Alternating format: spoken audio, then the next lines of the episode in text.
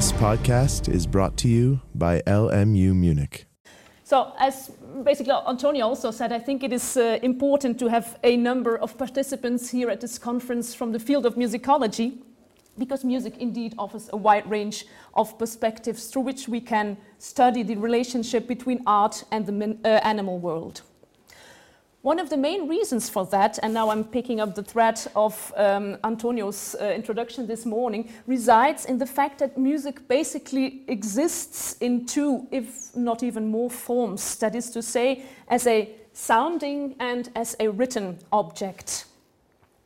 Or, uh, in other words, it exists in performance as a sonic phenomenon and on the page as notation.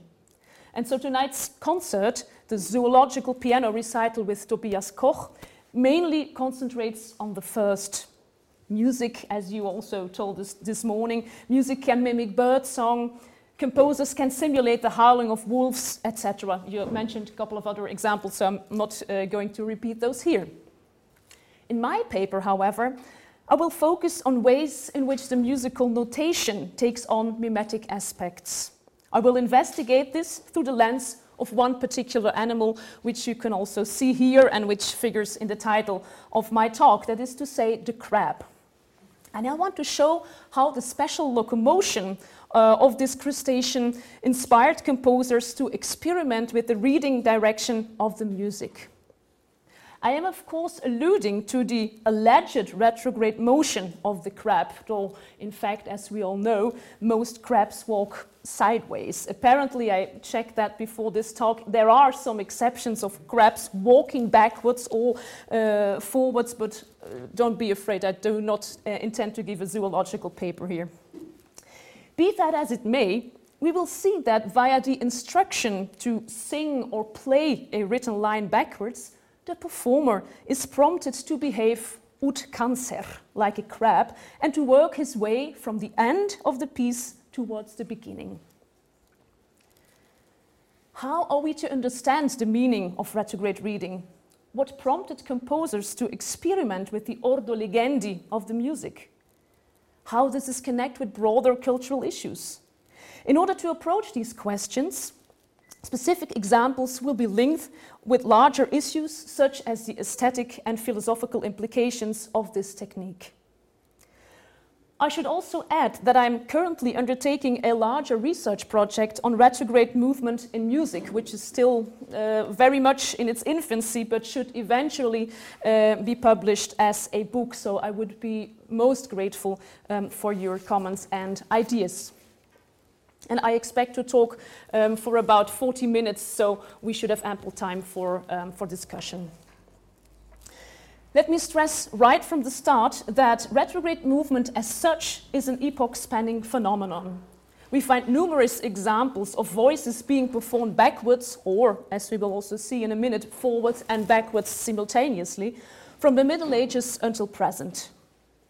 Even without the explicit association with the movement of the crab, and I will come back to that soon, examples of retrograde movement in various form abound uh, in all centuries, whether it be, just to give some examples, a retrograde canon in a 15th century mass, I will show you some examples of that, uh, a minuet with its repetition al rovescio by uh, Joseph Haydn, a piece of 12 tone music, or even, would you believe it, a palindromic treatment of a melody in a song by Frank Zappa. Similar to traditions in literature like the versus retrogradus or the palindrome, playing with reading directions, reading habits, and reading expectations seem to, seems to have fascinated composers throughout the history of music. And it turns out that composers, but also scribes and printers, were especially creative in finding ways either to indicate that a written line should be performed backwards, or, and so that's a second possibility, to suggest that that line had been manipulated by the composer by way of retrograde techniques. Let me give you some examples. The earliest known work, and I'm sure all musicologists in the room here know that, uh, that uses a melodic retrograde dates from the late 12th, probably from the late uh, 12th century. By writing Nusmido, which is on the very, uh, um, um, how to say this, bottom uh, of, this, um, of this slide. So by writing nus mi do instead of dominus, which is, uh, you can see the last two syllables over there. I don't know actually why this, the image is uh, making strange movements, but anyway, I hope you can more or less see what, I, what, I, what I'm wanting to say. So by writing this, this um, word more or less backwards, um, the reader should understand that the tenor, and this is in fact the, it's, so it's a two voice piece, and the tenor is the, the lowest of the two. Yeah? And so the reader or the singer should understand uh, that the tenor mirrors the preceding Dominus line, which is in fact a liturgical melody taken from the gradual for Christmas Day, albeit in a different rhythmic configuration. So um, the melody, which starts here, where you see this, the, the Nus mi is written, yeah, is in fact, and I think um, I have some funny animations here. So what goes um, forwards uh, here in the tenor voice is in fact, yeah, if you start here, albeit as I said in the rhythmic configuration, if you read that backwards, yeah, the result is, is this. not only by manipulating the text as in the Nus mi clausula, but also by the very mise en page could retrograde manipulation be suggested.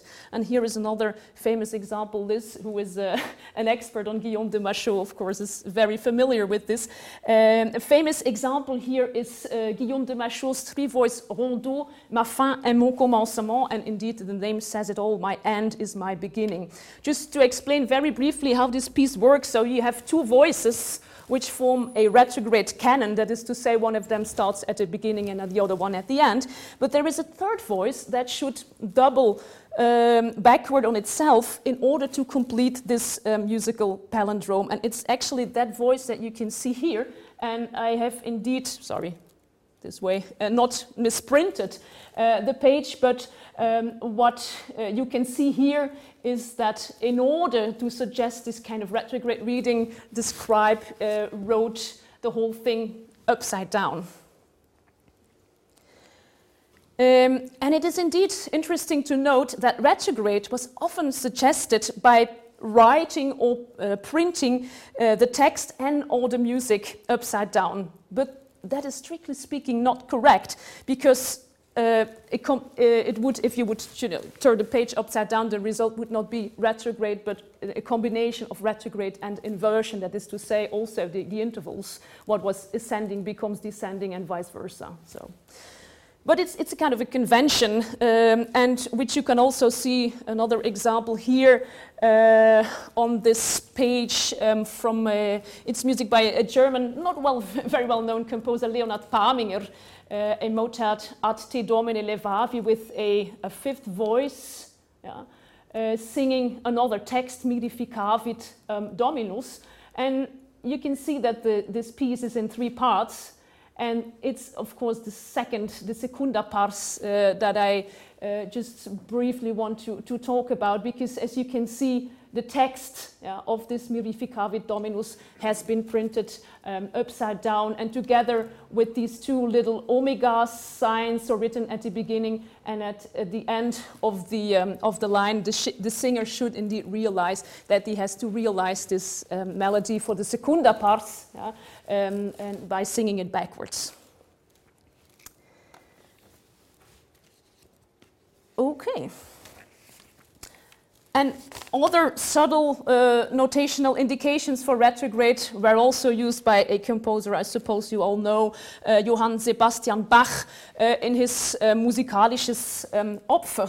By writing the clef, um, the key signature and the time signature twice, that is to say here, uh, at the very beginning, but also at the very end of this very short retrograde canon. But as you can see, um, when you the, the, the, second one, everything is written um, reversed. So that's another uh, indication that uh, one voice has to um, play this canon starting at the beginning. I think I also marked that with arrows. So you can see here the beginning of the of the modern edition. Yeah, and at the very end, so I, I skipped a couple of, uh, uh, of systems here, but at the very end, it's the second voice who ends up, you know, uh, playing exactly what that voice had done, but then uh, in, in retrograde. Um, and I should say, I'm not going to talk here about the uh, compositional details of such procedures because, as you can probably imagine, there are a number of rules, so do's and don'ts, uh, to be followed in order to compose a correct retrograde canon, as Bach does. And I just propose uh, um, that we listen to a recording of this canon by the Ensemble uh, Sonnerie. And the nice thing about this um, recording is that the um, the instruments change, uh, change each time that this, this, this canon is being played. So you will hear it a couple of times. And I think at the, the, the first version, it's a violin plus um, oboe da caccia, and then it, also, it always changes. So you can very nicely follow either you look uh, at this uh, kind of notation uh, or you look at the, at the modern uh, edition. But it's, it's very instructive to follow what, what, is, what is going on actually. So let us try to, to listen to, to that. And I hope that everything works here.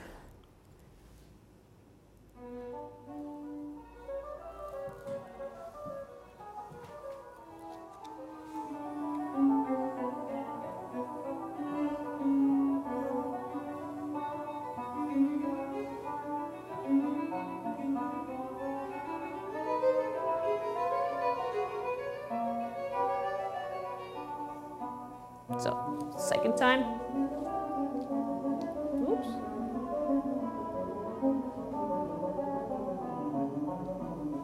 And the other voice is, you know, playing the same thing starting from the end.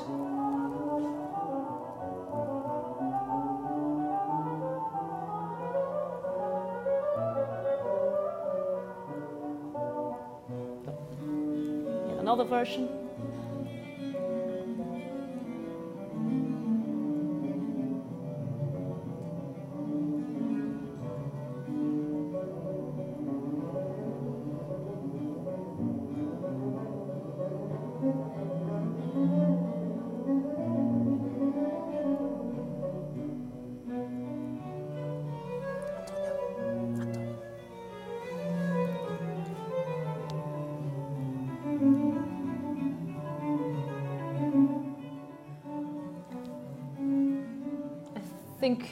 We, we have heard this now a couple of times, and I hope the uh, the idea has become uh, more or less clear. And I could, of course, mention numerous um, other uh, examples, but I hope that this brief overview of notational options, because that was what this first part was uh, about, um, so that this brief overview of notational options and conventions may suffice.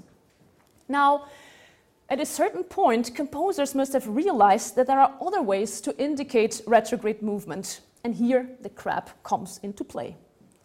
So while retrograde techniques can be traced back, as we have just seen, to the late 12th century, their association with the backward walking of the crab does not seem to have come to mind immediately.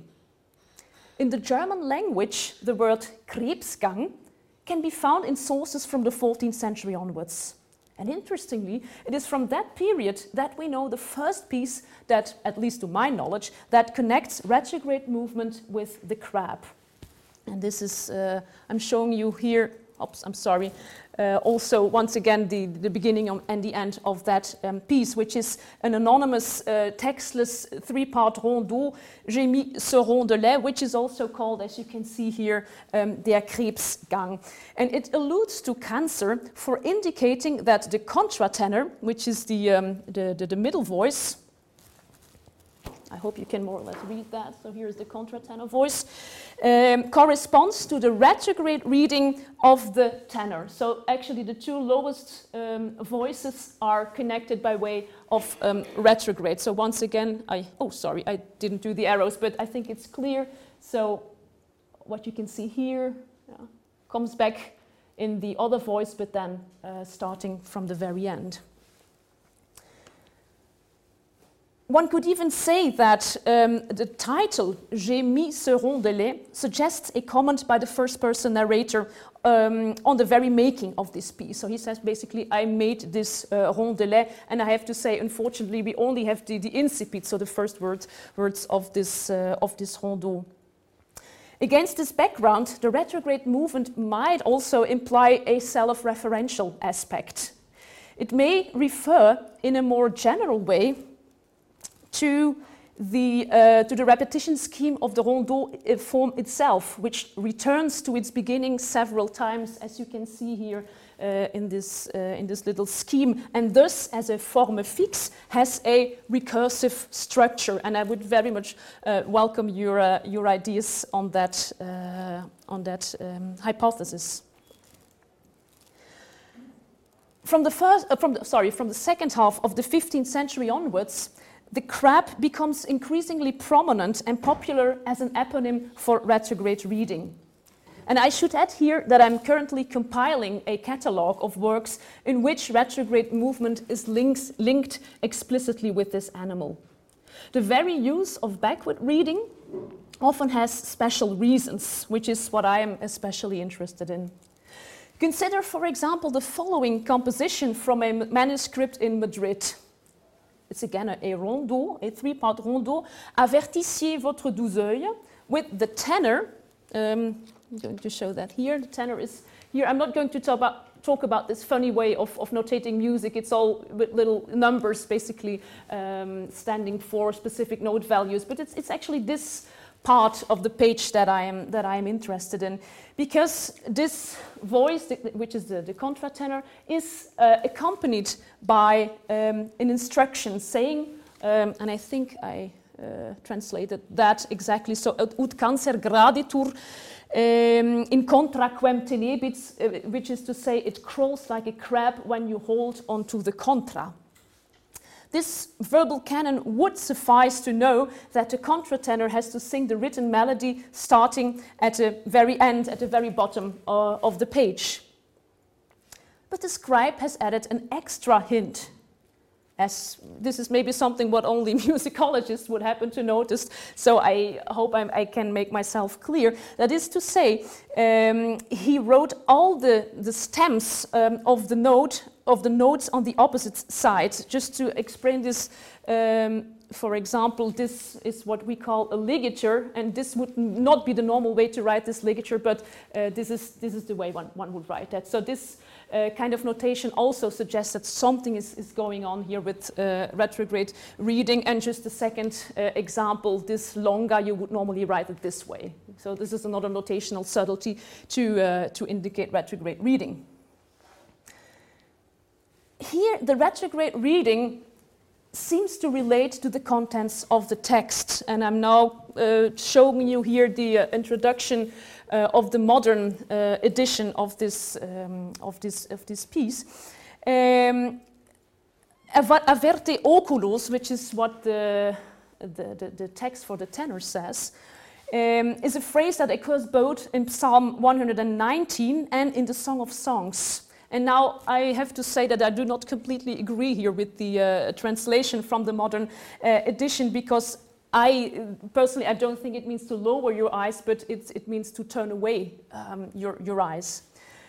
Um, and the rondeau text, so which is what you can see here, also picks up uh, on that, um, on this, and it locates uh, it in an amorous context. It thus seems as if the upper voice and the contratenor act like two interlocutors with the upper voice representing the, uh, the beloved, while the contratenor is the lover. Um, sorry, so the one who reads the, this, this, his line backwards, uh, while the contratenor is the lover who turns away from the beloved and looks in the opposite direction. I have to say, if I just switch back uh, to this page, this uh, layout is, is a bit, not misleading maybe, but because here it indeed looks that as if the two uh, um, face, face each other, but the idea is in fact that uh, the, uh, the contratenor um, has to perform it um, retrograde and the procedure, the compositional procedure suggests that the contratenor goes like a crab, he goes its, its own way. Another famous example, very well known, of course, to musicologists, uh, in which the crab plays a crucial role is um, Guillaume Dufay's Missa l'homme armé. As the title says, this mass is based on a popular tune, the monophonic song of the armed man, and I'm not going to present the numerous hypotheses about the identity of this person.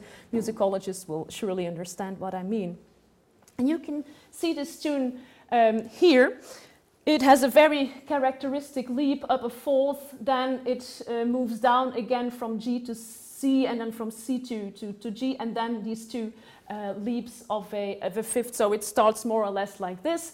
L'homme, l'homme, l'homme armé, l'homme armé, l'homme armé doit-on douter, and so on and so forth.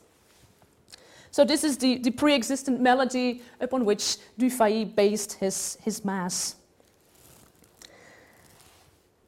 And um, so he uses this melody in all the uh, items of the Mass, ordinary, but I want to concentrate on the very last item of the Mass, that is to say the Agnus Dei. And here you are seeing, I hope you can more or less see the modern uh, edition of this final uh, Agnus Dei. And I indeed want to stress the, the closing gesture uh, that, that goes with this.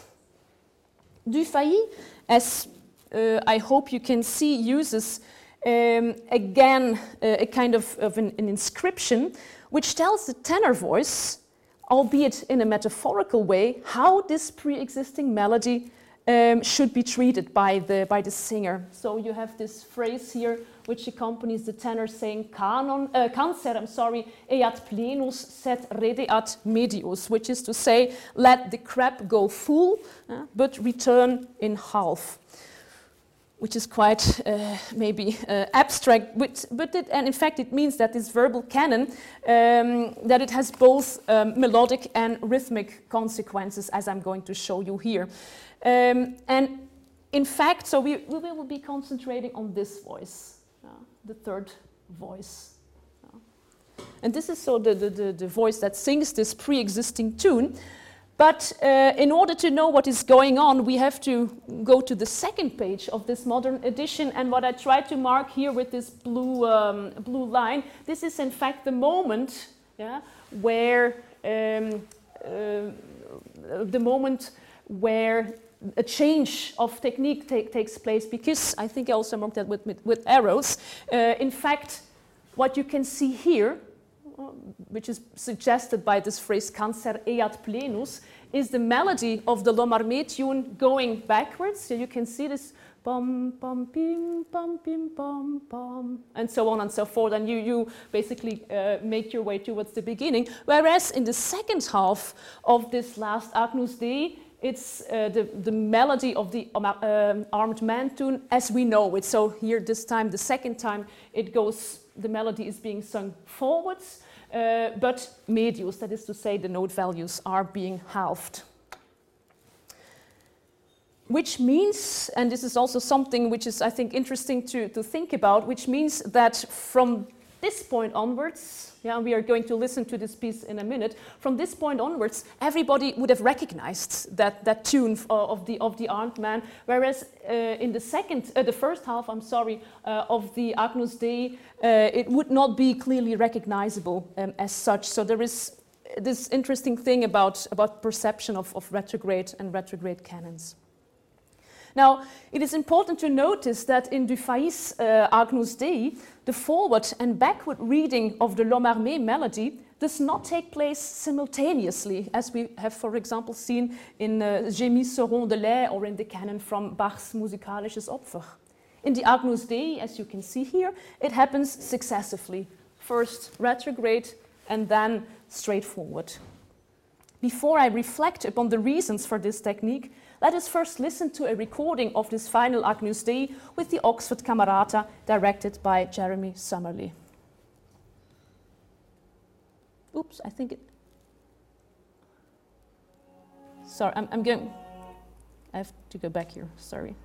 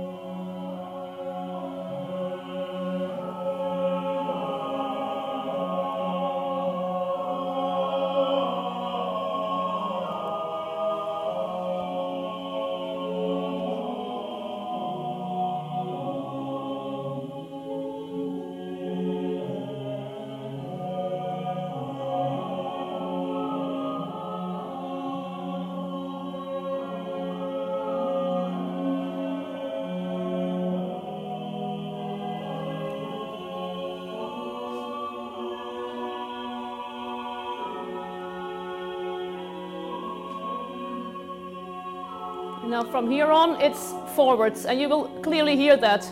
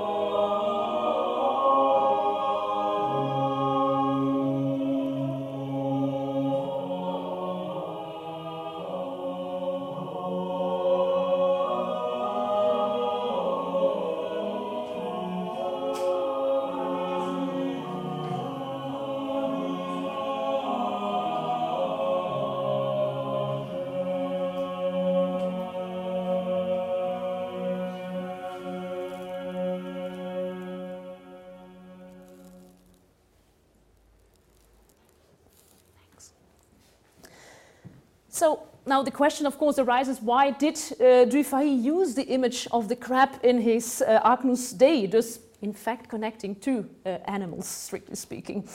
In his monograph, The Maze and the Warrior Symbols in Architecture, Theology, and Music, Craig Wright conjectures that the cancer mentioned in the verbal directive not only refers to the movement of the crab, um, but also to the eponymous zodiacal sign. He argues that according to Guillaume de Guilleville's Pèlerinage de l'âme of 1355, of which Dufay had a copy in his personal library, the crab could be seen as a Christological symbol. Like Christ's circular journey, coming down to earth from heaven and then returning to heaven, Cancer appears in the heavens at the moment the sun moves backward in its annual uh, journey.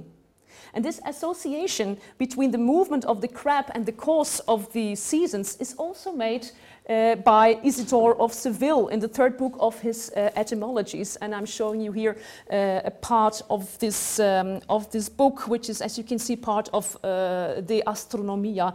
And I just read the, um, the uh, translation. Isidore says, they named Cancer, so the zodiacal sign, likewise, because when the sun reaches the sign in the month of June, so basically now, uh, it moves backward in the manner of a crab, Cancer, and makes the days shorter.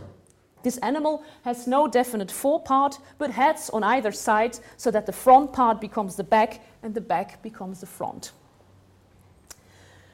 Wright reads the backward and forward singing of the melody as an image of, I quote, Christ's journey into hell and return. It is an expression, I quote once again, of the eternal prophecy of Revelation. Our beginning will be our end. Convincing as it is, I believe one should differentiate Wright's reading. More precisely, the prescription of backward and forward singing should also be seen in connection with the Agnus Dei. For in the text of the last item of the Mass, the Lamb is venerated as the Redeemer who takes away the evil of mankind and brings salvation by his sacrifice, qui tollis peccata mundi. By his death on the cross, Christ, who is the Lamb of God, carries away and redeems the sins of mankind.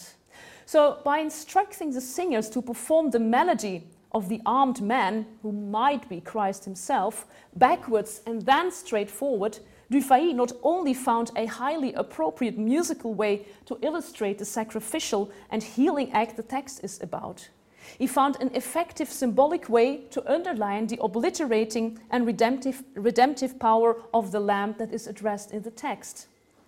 As I have shown elsewhere, since classical antiquity, backward reading, talking, uh, or writing was also associated with magic, as one believed that one could undo a spell or something evil by saying or reading something backwards. So maybe the long note values, as suggested by Dufay's Cancer eat plenus, um, um, stand for the heavy burden of Christ's suffering, the long and painful way of undoing evil, whereas the quicker note values um, of the forward reading express, might express Christ's joyful victory over sins and death. So that's, that's just one way to inter interpret death. So As I said, composers often have special reasons to use retrograde techniques. It is not merely a constructivist tool, but retrograde reading can also have a deeper symbolic meaning. Let me give you another example taken from another Mass, the Missa Fortuna Desperata by Jakob Obrecht. So this is another mass which uses a pre-existing tune. It's once again uh, a, um, a, secular tune, uh, Fortuna Desperata. In the Gloria, which, of which you can see the beginning here, and the credo of his mass, Obrecht attached an inscription to the tenor, which he placed under a long and uh, that is isolated by rests. And this is the inscription, I think I've also marked it here. That's right, in medio consistit virtus, so virtue consists uh, in, the, in the mean. Now, the singer has to understand that the clue to the riddle is a pun on the word medium. Whereas, whereas in its original ethic context, it refers to the virtue of moderation and tells one to avoid excess, in Obrecht's Mass, the word takes on a different meaning. Here, medium should be interpreted as a location, literally the middle or the center. Thus, the long, the long which is the, the, the note value, uh, longa or long in English, uh, the long under which the inscription uh, is written is the point of departure uh, in, in both the Gloria and the Credo. That is to say, instead of beginning, or instead of beginning at the very beginning of the line, which is what a singer would normally be inclined to do, he has to start here, so in the middle, yeah?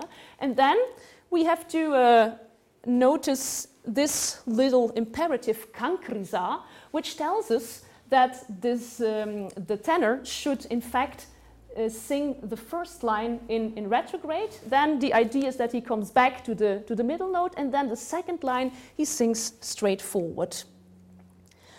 And so here you can see this imperative cancriza, so walk like, like a crab. And I should add here that this verb, uh, that it um, uh, is, becomes used increasingly uh, from the second half of the 15th century onwards to indicate retrograde um, movement.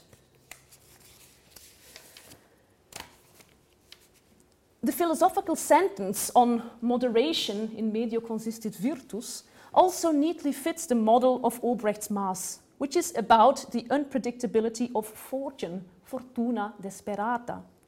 He was clearly well aware of the subtle connection between both, that is to say, uh, between the model of his Mass uh, and the, uh, the use of this, uh, of this inscription. The technical means by which that model, so the tune of Fortuna Desperata, is manipulated also underlines these intentions. For by having the, a retrograde reading of the melody, so this one, followed by a forward reading uh, of, that, uh, of the melody, uh, Obrecht's um, musical transformation of the Fortuna Desperata melody announces itself, one could say, as a symbol of hope with a period of setback suggested by the, the retrograde movement or the retrograde reading, um, followed by one of prosperity, which would be the, the forward reading um, of the line. And so like the age-old Rota Fortunae, the musicologists and probably other people as well uh, know where this image um, comes from. Um, so like the age-old Rota Fortunae suggests after misfortune, which is uh, what, you, what basically happens here, yeah, comes again a, a, a period of, um, of uh, prosperity. And in addition, the Janus faced resolutio of, um, of Obrecht's riddle, so basically with the melody looking in, in two directions, also visualizes with musical means uh, depictions of the goddess, so of the goddess Fortuna, with two faces looking in opposite directions. There are, in fact, um, from the Middle Ages onwards, these, um, these images of fortune looking in two different um, directions. In other words, Obrecht's constructivist principle thus serves a clear symbolic expression. Now, probably the most stunning example reflecting on retrograde music, which also includes an interesting visual program, is this broadside from late 16th century Prague. And this will be my last example for today. The six voice piece offers its recipient a rich musical, visual, and textual program to decipher and to reflect upon. framed by a decorative border, are four voices in low clefs printed in table format. That is to say, I don't know whether you can see that, but these two voices yeah, basically are sitting that way, whereas the two other voices uh, are uh, sitting on the other side of the table, which is to say that they, that they basically face um, each other. Um, then uh, they sing this, the following somewhat enigmatic texts, which I've printed here both in Latin and with an English translation. Are you surprised to see the world on the crab's back? Refrain. This is the way of the world nowadays. This distich reappears in the center of the broadside, which is undoubtedly the part, I guess, that immediately attracts the viewer's attention. The central part consists of several interrelated elements. The distich Miraris Mundum is notated on a kind of banderole. So this is basically the text that I read before, which the other four voices are singing, but it reappears, as you can see here, the, at the very center of the page. Above it, we can see the image of a crab. It's actually a crayfish, and I've been, with, uh, been, been, talking with various people about this, but um, this is a topic for another, for another conference, I guess. Uh, but I will just, for the sake of uh, easiness, I will call this a crab, which carries, as you can see, the globe on its back. In the body of the animal is a short five-note palindromic uh, pattern, which you can see here, G, A, B, A, G, also framed by rests.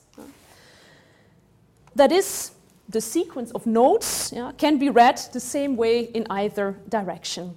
And under those notes, you have the text kanker kankrisat, but then again written um, um, uh, or printed uh, backwards, with the letters going from the right to the left. The layout of the music as such is equally palindromic, as I said, with a clef yeah, and three brief rests appearing both at the beginning and the end. Thus, this little um, cell forms a brief ostinato that um, recurs uh, and turns up uh, in, the, uh, in the course of the piece several times.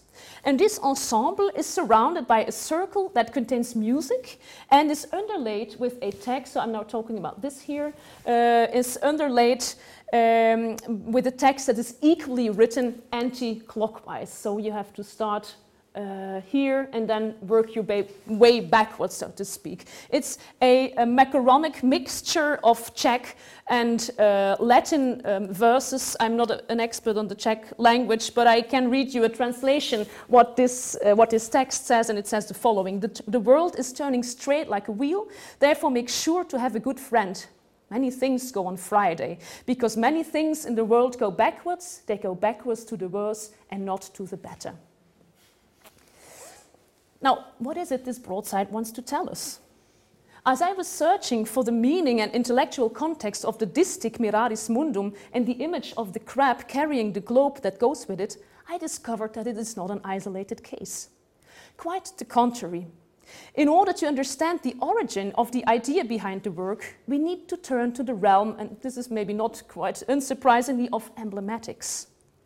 What is more, it turns out that the distich Miraris Mundum was well known in the context of emblematics or of emblem books.